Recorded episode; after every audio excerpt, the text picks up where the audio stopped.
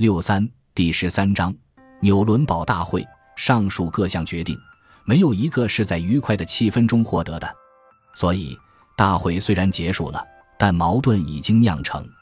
这一矛盾包含着深刻的理论上的分歧，因此它是很少有希望获得解决的。果然，大会召开后五个月，阿德勒便宣布退出组织。两年后，斯泰克尔也退出了大会。林克林的秘书工作也没有尽到责任，因此大会的管理工作完全陷入了混乱状态。弗洛伊德预料到这一结局，所以在返回维也纳以后不久，弗洛伊德给费伦奇写了一封信。他说：“毫无疑问，四经取得了巨大的成功，但我们俩只享受到一点点幸运。显然，我的报告只引起平淡的反应。我不明白这是为什么。”它包含许多值得引起我们注意的问题，然而我已感到精疲力尽，无可奈何。你的富有内容的建议引起了不幸的反应，造成了那么多的矛盾。他们甚至忘记了你过去提出过的重要建议。每个协会都有很多麻烦的事情，这当然是不值得大惊小怪的。但是不管怎样，那些都不是重要的事情。更重要的是，我们已经完成了一项重要的工作。它将给未来产生广泛的影响。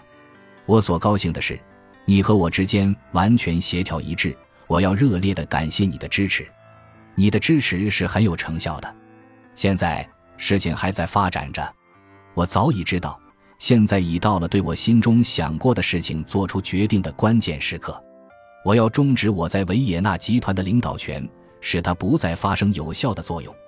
我要把领导的责任让给阿德勒。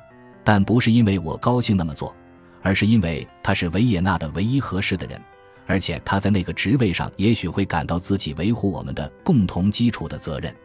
我已经把这件事告诉他，并会在下周三通知别的人。我不相信他们仍然会不满足。我已经不可避免的要成为一个心怀不满的和我所不期望做的老人。这当然是我不愿做的，但我宁愿如此。作为运动的领袖。必须在年龄和资格方面都很合适，那样的话，他们便可以自由地发展自己，并真正的称职。从学术研究方面说，我当然要一直合作到最后一口气为止，但我将全部省去在指导方面的精力，而悠然自适。实际上，当精神分析学在各国发生影响的时候，从一开始就有两种不同的倾向：第一是主张联合成一个组织。并在学术研究中共同合作。另一种倾向则认为没有必要建立组织，而且在学术观点上要容许存在各种分歧。后者认为，精神分析是一种新兴的科学。就精神分析这一工作的开创而言，它是富有启发性的，而这应归功于弗洛伊德。但究竟应以何种观点去分析人的心理，则有极其广阔的选择余地。瑞士的布洛伊勒从一开始就不主张成立国际性组织，后来弗洛伊德在一九一零年圣诞节同他进行了推心置腹的谈话，他才勉强同意成立国际性学会。但不久，他又从学会退出，并把兴趣从心理学研究转向精神治疗法。在弗洛伊德所在的维也纳。精神分析学会自一九零二年成立到纽伦堡大会为止，已经开展活动八年。一九一零年十月，该会选出阿德勒为主席，斯泰克尔为副主席，兰克为秘书，弗洛伊德则担任科学研究方面的主席。柏林的精神分析学研究工作开展得很慢。一九零八年八月，阿伯拉罕同其他四个人在这里成立了精神分析学会。瑞士的苏黎世。在一九零七年成立一个弗洛伊德协会的组织，除了瑞士人以外，还有许多外籍人士参加，他们来自意大利、美国和德国等。所以，这个组织培养了一批较好的精神分析工作者，在国际上有较大的影响。精神分析这门科学从纽伦堡大会以后更迅速地发生了影响。从那以后，在欧洲各国召开的各种医学工作会议。